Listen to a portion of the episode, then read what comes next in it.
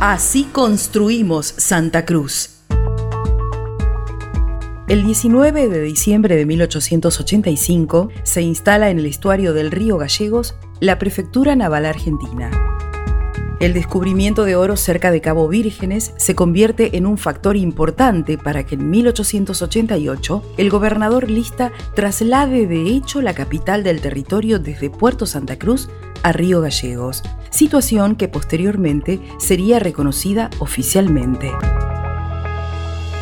La cercanía con el transitado estrecho de Magallanes y con la ciudad chilena de Punta Arenas favorece el desarrollo de la actividad comercial.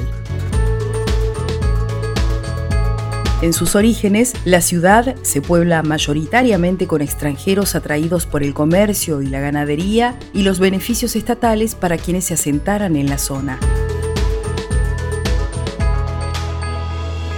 En 1907, Río Gallegos se convierte en municipio. En 1912 se crea el primer Consejo Municipal.